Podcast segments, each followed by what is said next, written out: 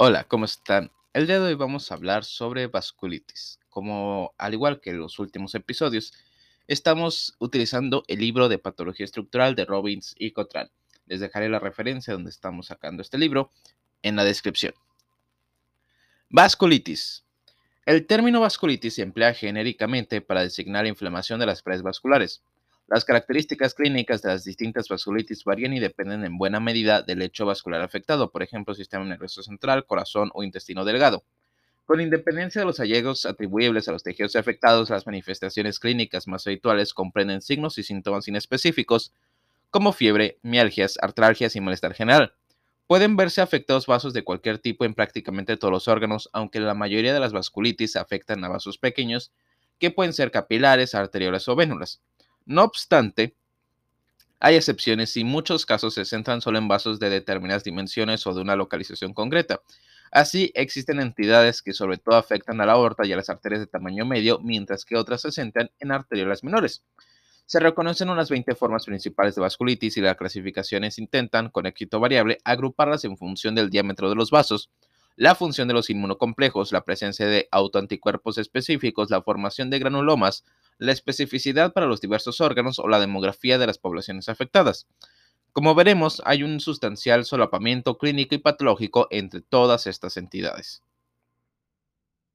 Los dos mecanismos patógenos comunes en la vasculitis son inflamación inmunomediada y la invasión directa de las paredes vasculares por patógenos infecciosos. Las infecciones provocan también indirectamente vasculitis no infecciosas, por ejemplo, generando inmunocomplejos o desencadenando una respuesta inmunitaria de reactividad cruzada. En cada paciente es esencial distinguir entre los mecanismos infecciosos e inmunológicos, ya que el tratamiento inmunosupresor es apropiado para la vasculitis inmunomediada, pero puede resultar contraproducente para las infecciosas.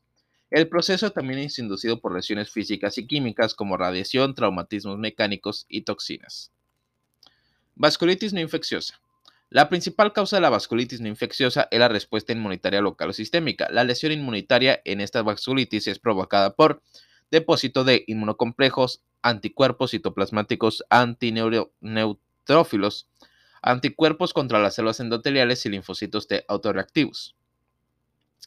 Vasculitis asociada a inmunocomplejos. Esta forma de vasculitis se observa en trastornos inmunitarios sistémicos como lupus eritematoso sistémico, asociados a producción y formación de inmunocomplejos que se depositan en los vasos sanguíneos. Las lesiones vasculares se asemejan a las halladas en trastornos mediados por inmunocomplejos experimentales como el fenómeno de Artus o la enfermedad del suero y en muchos casos contienen, contienen anticuerpos y complemento fácilmente identificable. No obstante, con frecuencia este tipo de vasculitis plantea varios desafíos diagnósticos. El antígeno específico solo rara vez es responsable de la formación de inmunocomplejo identificado. Por otra parte, muchas veces no está claro si los complejos antígeno-anticuerpo patógeno se depositan desde la circulación o se forman in situ. En realidad, la sensibilidad y la especificidad establecidas en ensayos para inmunocomplejos circulantes son extremadamente bajas. En muchos casos sospechosos, incluso los depósitos de antígeno-anticuerpo son escasos. En esas circunstancias, los inmunocomplejos pueden haber sido degradados en el momento de obtener la biopsia. Alternativamente, es posible que sean otros los mecanismos que subyacen a esta vasculitis pausi inmunitaria. El depósito de inmunocomplejos también se relaciona con las siguientes vasculitis. Vasculitis por hipersensibilidad a fármacos. Ciertos fármacos, por ejemplo la penicilina, actúan como aptenos uniéndose a las proteínas séricas o a los componentes de la pared vascular o de la pared vascular. Otros, por ejemplo las streptocinasas, son por sí mismos proteínas extrañas. En cualquier caso, los anticuerpos dirigidos contra las proteínas modificadas por fármacos o contra moléculas extrañas inducen la formación de inmunocomplejos. Las manifestaciones clínicas pueden ser leves y remitir espontáneamente o llegar a ser graves, incluso mortales. En este contexto, las lesiones cutáneas son las más habituales. Siempre es importante considerar la hipersensibilidad a fármacos como posible causa de vasculitis, dado que la interrupción del medicamento causal suele favorecer la resolución del proceso. Vasculitis secundaria infecciones. Los anticuerpos contra los constituyentes microbianos pueden formar inmunocomplejos que circulan y se depositan en las lesiones vasculares. En hasta el 30% de los pacientes con pararteritis nudosa, eh, la vasculitis es atribuible a inmunocomplejos por antígenos de superficie de la hepatitis B o, o anticuerpos anti-hepatitis B. Anticuerpos citoplasmáticos antineutrófilos, antineutrófilos. Numerosos pacientes con vasculitis presentan anticuerpos circulantes que reaccionan con antígenos citoplasmáticos de los neutrófilos, los llamados anticuerpos citoplasmáticos antineutrofílicos, o ANCA. Los ANCA son un, son un heterógeno grupo de autoanticuerpos dirigidos contra los componentes, principalmente enzimas de los gránulos primarios de los neutrófilos, los lisosomas de los monocitos y las células endoteliales. Los ANCA resultan muy útiles como marcadores diagnósticos. Sus títulos suelen reflejar la gravedad clínica y su elevación tras periodos de latencia es indicativa de recidiva de la enfermedad. Aunque se han descrito numerosos ANCA, los dos más importantes fueron anteriormente agrupados según la distribución intracelular de los antígenos Tiana, citoplasmático ANCA-C o perinuclear ANCA-P, aunque en la actualidad se clasifican en virtud de su especificidad antigénica antiproteína 3 o ANCA-PR3, denominado previamente ANCA-C. La PR3 es un componente de los gránulos azurófilos de los neutrófilos que comparte homología con numerosos péptidos microbianos, lo que aumenta la posibilidad de que la generación de los ANCA-PR3 sea desencadenada por ciertas infecciones. Los ANCA-PR3 se asocian a polivasculitis, que vamos a ver más adelante. Los antimieloproteínas antimieloperoxidasa o ANCA-MPO, anteriormente llamados ANCA-P. Los, los ANCA-MPO es un componente de los gránulos, más bien la mieloperoxidasa es un componente de los gránulos de los lisosomas implicado en la generación de radicales libres de oxígeno. Los ANCA-MPO son inducidos por diversos agentes terapéuticos, especialmente por propil tiouracilo se asocian a la polivasculitis microscópica y al síndrome de Short-Strauss.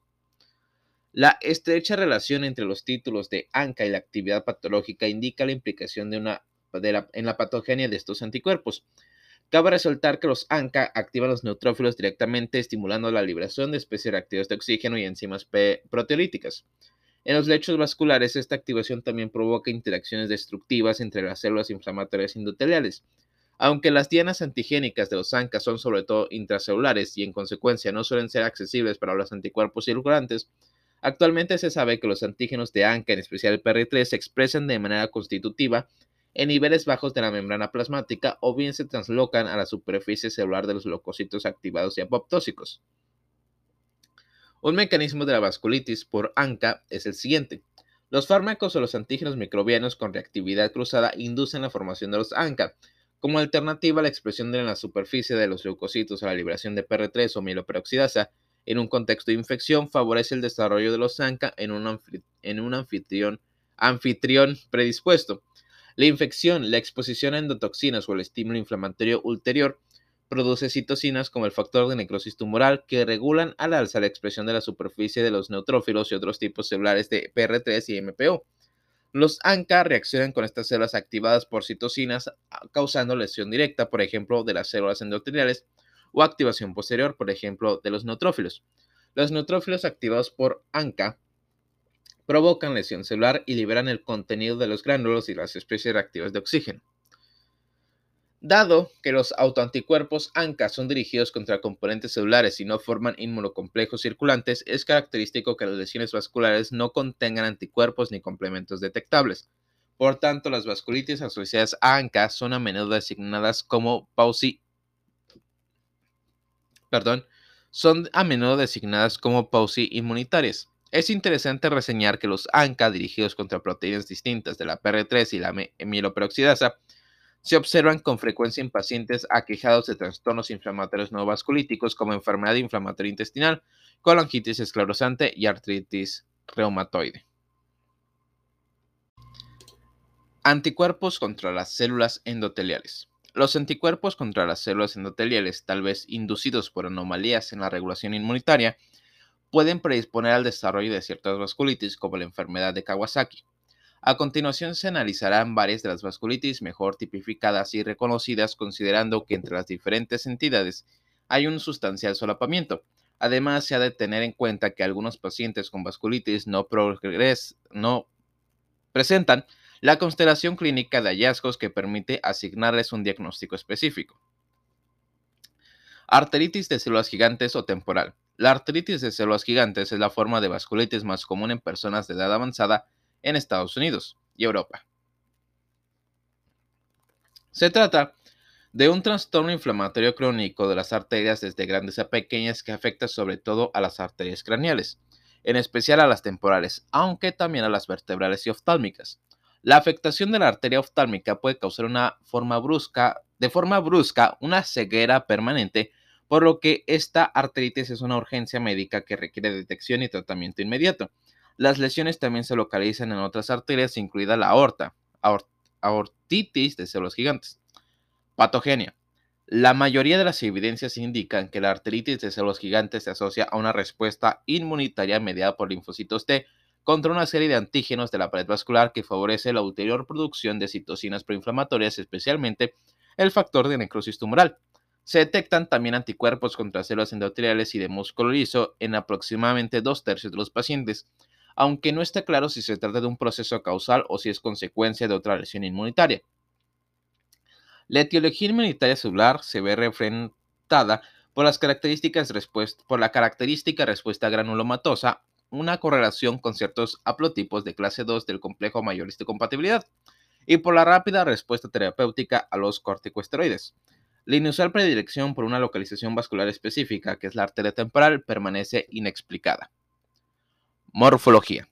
Los segmentos arteriales afectados desarrollarán engrosamiento de la íntima con ocasionales trombosis, que reduce el diámetro luminal. Las lesiones clásicas presentan inflamación granulomatosa central en la lámina elástica interna que produce su fragmentación. Se observa un infiltrado de linfocitos T, CD4 mayores a CD8 y macrófagos. Aunque las células gigantes multinucleadas se observan en aproximadamente el 75% de las muestras biopsiadas, los granulomas y las células gigantes pueden ser escasas o estar ausentes. Las lesiones inflamatorias solo se, eh, distribuyen de, modo focal a lo largo del vaso y es posible que aparezcan intercalados largos segmentos de arteria relativamente normal. La fase de curación se caracteriza por atenuación y cicatrización eh, de la media con engrosamiento de la íntima, típicamente con fragmentación de tejido elástico residual y fibrosis de la adventicia. Características clínicas. La artritis de células gigantes es infrecuente antes de los 50 años. Los síntomas pueden ser difusos o inespecíficos como fiebre, fatiga o pérdida de peso, o bien manifestarse con dolor facial o cefalea más intensa a lo largo de la arteria temporal superficial, que a veces es dolorosa la palpación. Los síntomas oculares asociados a la afectación de la arteria oftálmica aparecen de forma brusca en aproximadamente el 50% de los pacientes oscilan entre la diplopia y la pérdida completa de la visión. El diagnóstico depende de la biopsia y la confirmación histológica. No obstante, dado que, la arteritis de células gigantes puede estar extremadamente focalizada, una biopsia adecuada requiere un segmento de al menos un centímetro. La biopsia negativa no descarta el diagnóstico. Los corticosteroides o los tratamientos antifactor de necrosis tumoral suelen ser eficaces.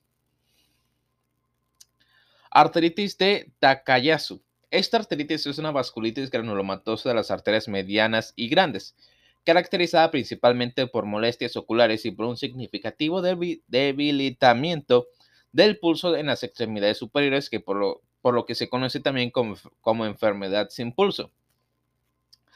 la arteritis de Takayasu se manifiesta con un engrosamiento fibroso transmural de la aorta, sobre todo del callado aórtico y los grandes vasos y con estenosis luminal importante de las ramas principales. La aortitis de Takayasu comparte numerosos rasgos con las células con la aorteritis de las células gigantes, tanto clínicos como histológicos. En realidad, la diferenciación que suele establecer, según la, la diferenciación se suele establecer según la edad del paciente, en personas de más de 50 años el diagnóstico es aortitis de células gigantes y en las de menos aortitis de Takayasu. Aunque históricamente asociada a la población japonesa y a un subgrupo de haplotipos HLA, la aortitis de Takayasu es de distribución global con probable etiología autoinmunitaria. Morfología. La arteritis de Takayasu afecta clásicamente al callado aórtico. En un tercio de los pacientes también lo hace en el resto de la aorta, con implicación de la arteria pulmonar en la mitad de los casos. las arterias coronarias y renales pueden verse afectadas de forma similar. Se observa un engrosamiento irregular de la pared vascular con hiperplasia de la íntima. Cuando se afecta el callado de la aorta, ah, es posible que la luz de los grandes vasos esté significativamente estenosada o incluso obstruida. Los cambios histológicos oscilan infiltrados mononucleares de la adventicia con presencia de manguitos perivasculares en la base basurón, en la a inflamación mononuclear intensa de la media o inflamación granulomatosa con abundantes células gigantes y necrosis parcheada de la media. La histología es indistinguible de las arteritis de células gigantes o temporal. A medida que la enfermedad progresa en las tres capas de la pared vascular se produce cicatrización colágena con infiltrados inflamatorios crónicos entremezclados. Ocasionalmente la afectación de la raíz aórtica causa dilatación e insuficiencia de la válvula aórtica. Características clínicas. Los síntomas iniciales suelen ser inespecíficos, incluyen fatiga, pérdida de peso y fiebre. Al progresar, los síntomas vasculares aparecen hasta formar el cuadro clínico y comprenden disminución de la presión arterial y debilidad de los pulsos carotidio y de las extremidades superiores, trastornos oculares como anomalías visuales, hemorragia retiniana o ceguera completa y alteraciones neurológicas. La afectación de la aorta más distal genera a veces claudicación en las piernas, mientras que la implicación de la arteria pulmonar puede inducir hipertensión pulmonar. El estrechamiento del origen de las arterias coronarias es causa en ocasiones de infarto de miocardio, mientras que la afectación de las arterias renales provoca una hipertensión sistémica en aproximadamente el 50% de los casos. La evolución de la enfermedad es variable. En ocasiones la progresión es rápida, aunque en otras, tras uno o dos años, se entra en una fase quiescente que favorece la supervivencia a largo plazo, aunque con trastornos visuales y neurológicos. PAN, panarteritis nudosa. La panarteritis nudosa o PAN es una vasculitis sistémica de arterias de tamaño pequeño e intermedio que afecta de manera característica a vasos renales y viscerales, pero no a la circulación pulmonar. No guarda relación con los ANCA, si bien el 30% de los pacientes con PAN tienen una hepatitis B crónica y depósitos que contienen complejos eh, de, hepatitis B y antihepatitis B en los vasos afectados, lo que indica etiología mediada por inmunocomplejos en este subgrupo. En los estados, en los casos restantes, la causa no se conoce, aunque pueda haber diferencias etiológicas y clínicas entre la PAN idiopática clásica, las formas cutáneas de PAN, y la PAN asociada a hepatitis crónica. PAN es panarteritis nodosa. Morfología. La panarteritis nodosa clásica se caracteriza por inflamación necrosante transmural segmentaria de las arterias de tamaño pequeño e intermedio. Se afectan los vasos de los riñones, el corazón, el hígado y el tubo digestivo en orden descendente de frecuencia. Las lesiones suelen afectar solo a una parte de la circunferencia del vaso, con predilección por los puntos de ramificación. El proceso inflamatorio debilita la pared arterial y a menudo causa aneuritis o rotura. Entre los primeros signos de la enfermedad se encuentra, eh, se el deterioro de la perfusión, las úlceras, infartos, atrofia isquémica o hemorragias. Durante la fase aguda hay inflamación transmural de la pared arterial con infiltrado mixto de neutrófilos, eosinófilos y células mononucleares, a menudo acompañados de necrosis fibrinoide. A veces se registra trombosis luminal. Más tarde, el infiltrado inflamatorio agudo es reemplazado por engrosamiento fibroso ocasionalmente nodular de la pared vascular que se puede extender a la adventicia. Es característico que todas las etapas de la actividad de las eh, es característico que todas las etapas de actividad de las iniciales a las tardías coexistan en diferentes vasos o incluso en uno solo, lo que es indicativo de lesiones en curso y recidivantes. características clínicas. Aunque se trata de una enfermedad propia de adultos jóvenes, la PAN, la panarteritis nodosa, se da también en poblaciones pediátricas y geriátricas. Sus manifestaciones clínicas derivan de la isquemia y del infarto de los tejidos y órganos afectados. Su evolución suele ser episódica y reminente, con prolongados intervalos libres de síntomas. Debido a que la afectación vascular está ampliamente diseminada, los signos y síntomas clínicos de la PAN suelen ser muy variables. Una presentación clásica puede incluir una combinación de hipertensión rápidamente acelerada por afectación de las arterias renal a dolor abdominal y heces sanguinolentas, Ay, perdón. Una presentación clásica puede incluir una combinación de hipertensión rápidamente, hipertensión rápidamente acelerada por afectación de las arterias renal, dolor abdominal y esas sanguinolentas por lesiones vasculares digestivas, mialgias difusas y neuritis periférica que afecta predominantemente a nervios motores. La afectación renal es con frecuencia importante y constituye una destacada causa de mortalidad. Si no se trata, la panarteritis nodosa suele ser mortal, aunque la inmunodepresión induce remisiones o curación en un 90% de los casos. Nice. Enfermedad de Kawasaki. La enfermedad de Kawasaki es una patología febril aguda, en general autolimitada, de la lactancia en la infancia. El 80% de los pacientes tienen 4 años o menos. Se asocia a arteritis de vasos grandes o medianos incluso pequeños. Su importancia clínica depende sobre todo de la predilección por la afectación de la arteria coronaria, que puede ser origen de aneurismas que se rompen o se trombosan, lo que provoca infartos de miocardio agudos. Originalmente descrita en Japón, la enfermedad tiene una distribución mundial, es la principal causa de cardiopatía adquirida en niños. La patogenia de la enfermedad de Kawasaki es desconocida. Diversos agentes infecciosos, en su mayoría víricos, se han implicado como estímulos desencadenantes de este proceso en pacientes genéticamente susceptibles. El daño vascular es mediado por, sobre todo, eh, los linfocitos T y monocitos y macrófagos activados. Morfología. Esta vasculitis se asemeja a la observada en la panarteritis nodosa. Hay infiltrado inflamatorio transmural denso, aunque la necrosis fibrinoide suele ser menos manifiesta en la PAN. La vasculitis aguda habitualmente remite de manera espontánea o en respuesta al tratamiento. Ah, aunque es posible que se forme un aneurisma por la lesión de la pared.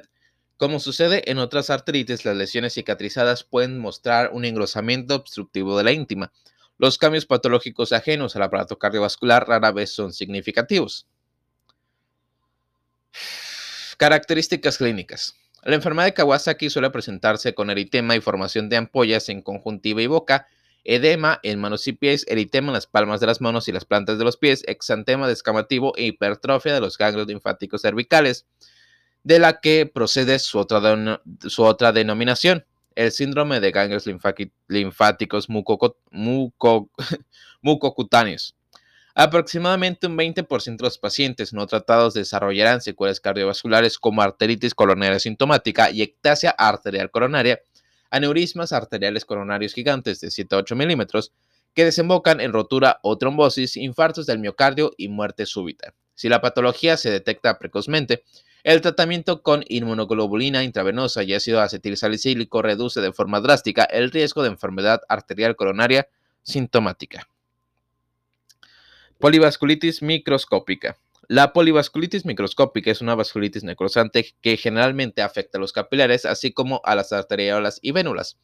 También se llama vasculitis por hipersensibilidad o leucocitoblástica. A diferencia de la panarteritis nodosa, todas lesiones de la polivasculitis microscópica muestran la misma antigüedad en un paciente determinado y su distribución es más amplia. Pueden afectar la piel, las mucosas, los pulmones, el encéfalo, el corazón, el tubo digestivo, los riñones y el músculo. La glomerulonefritis necrosante en 90% de los pacientes y los capilares pulmonares son particularmente frecuentes. Capilartritis. La vasculitis microscópica puede asociarse a numerosos trastornos inmunitarios tales como la púrpura de Schlein, de Schlein-Henoch, crioglobulinemia mixta esencial y vasculitis asociada a alteraciones del tejido conjuntivo. Patogenia. En algunos casos se ven implicadas las respuestas de anticuerpos frente a antígenos como fármacos, por ejemplo penicilina, microorganismos, por ejemplo streptococos, proteínas heterólogas o proteínas tumorales. Dicha respuesta puede dar lugar al depósito de inmunocomplejos o desencadenar respuestas inmunitarias secundarias, por ejemplo, desarrollo de ANCAS. Y esto, pues, que sean patógenos. En realidad, la mayoría de los casos se asocian a los ANCA de mieloperoxidasa. El reclutamiento y la activación de neutrófilos en los lechos vasculares afectados son, probables, son los probables responsables de las manifestaciones de la enfermedad. Morfología. La polivasculitis microscópica se caracteriza por segmentos de necrosis fibrinoide de la media y por lesiones necrosantes transmurales focales. No existe inflamación granulomatosa. Dichas lesiones se asemejan morfológicamente a las de la panarteritis nodosa, aunque es característico que no afecten, que no afecten a arterias de tamaño mediano y grande. En consecuencia, los infartos son poco frecuentes. En ciertas áreas, sobre todo de las vénulas postcapilares, solo se observan neutrófilos infiltrantes, muchos de los cuales sufren apoptosis, lo que da lugar a la denominada vasculitis leucocitoblástica. Aunque las inmunoglobulinas y los componentes del complemento son detectados en las lesiones cutáneas tempranas, en la mayoría de ellas se encuentran pocas inmunoglobulinas, que son ya las llamadas lesiones pausi inmunitarias, si es que se encuentran. Características clínicas. Dependiendo del hecho vascular implicado, los principales rasgos clínicos comprenden hemoptisis, hematuria y proteinuria, dolor o hemorragia intestinal, dolor o debilidad muscular y púrpura cutánea palpable. Excepto cuando se desarrolla afectación renal o cerebral generalizada, la inmunodepresión induce remisión y mejora significativamente la supervivencia a largo plazo. Síndrome de Schurk-Strauss. El síndrome de Schurk-Strauss es una vasculitis necrosante de vasos pequeños clásicamente asociada a asma, rinitis alérgica, infiltrados pulmonares, hipereosinofilia periférica y granulomas necrosantes extravasculares. También llamada granulomatosis y vasculitis alérgica, es más bien infrecuente. Se registra aproximadamente una de cada millón de personas. Las lesiones vasculares suelen asemejarse a las de la panarteritis nodosa y la polivasculitis microscópica, aunque también van acompañadas característicamente de granulomatosas, granulomas y eosinófilos. Los ANCA, sobre todo los ANCA de mieloperoxidasas, están presentes en menos de la mitad de los pacientes, lo que indica que existen distintos, distintos, distintos subgrupos de pacientes afectados por el síndrome. En cualquier caso, cuando están presentes, es probable que los ANCA se relacionen con la patogenia de las lesiones vasculares. El síndrome de Sjögren-Strauss es una enfermedad multisistémica con afectación cutánea, que es la púrpura palpable, hemorragia digestiva y enfermedad renal, fundamentalmente en forma de glomérulo esclerosis focal y segmentaria. La afectación miocárdica origina miocardiopatía. El corazón se implica en el 60% de los casos y es responsable de casi la mitad de las muertes generadas por el síndrome. La afectación cardíaca se asocia a la, presencia de infiltrados eosinofílicos. El síndrome puede ser consecuencia de la hiperactividad ante un estímulo alérgico. Se ha referido que en pacientes asmáticos los antagonistas de los receptores de leucotrienos son un factor desencadenante. Enfermedad de Behçet. La enfermedad de Behçet es una vasculitis neutrofílica de vasos pequeños y medianos que se suele presentar con una triada de úlceras aftosas orales de repetición, úlceras genitales y uveitis. Asimismo, aparecen manifestaciones digestivas y pulmonares y la mortalidad se asocia a la afectación neurológica grave o a la rotura de aneurismas vasculares. Existe asociación con ciertos haplotipos de HLA, eh, en particular HLA-B51, y también se ve implicada una respuesta inmunitaria con reactividad cruzada a ciertos microorganismos. Las células T helper 17 desempeñan un papel significativo contribuyendo al reclutamiento de neutrófilos que infiltran las paredes vasculares. No obstante, tales hallazgos son inespecíficos, por lo que el diagnóstico requiere una anamnesis apropiada. Los tratamientos inmunosupresores con corticosteroides o antagonistas del factor de necrosis tumoral suelen ser eficaces. Granulomatosis con polivasculitis. Anteriormente denominada granulomatosis, anteriormente denominada granulomatosis de Wegener, la granulomatosis con polivasculitis es una vasculitis necrosante caracterizada por la siguiente triada. Granulomas necrosantes de las vías respiratorias altas, oído, nariz, senos, garganta y bajas, pulmón o ambas. Vasculitis necrosante o granulomatosa que afecta vasos de tamaño pequeño o mediano, por ejemplo, capilares, capilares, vénulas, arteriolas y arterias, más patente en pulmones y vías respiratorias altas, aunque afecta a otras localizaciones. Glomerulonefritis focal necrosante, a menudo en forma de semilunas. Las formas limitadas de esta enfermedad pueden restringirse a las vías respiratorias, en cambio la forma generalizada afecta a ojos, piel y otros órganos como el corazón. Clínicamente se asemeja a la panarteritis nudosa, excepto por el hecho de que presenta también afectación respiratoria. Patogenia. La granulomatosis con polivasculitis probablemente es una forma de hipersensibilidad mediada por linfocitos T frente a los microorganismos u otros agentes ambientales inhalados, normalmente inocuos. Esta patogenia se ve avalada por la presencia de granulomas y por una respuesta radical al tratamiento inmunosupresor.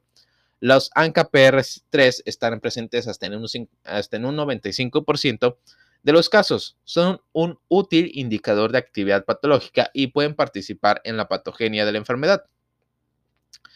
Después de la inmunosupresión, una elevación del título de los ANCA-PR3 es a menudo indicativa de recidiva. La mayoría de los pacientes que experimentan remisión presentan pruebas negativas o títulos decrecientes.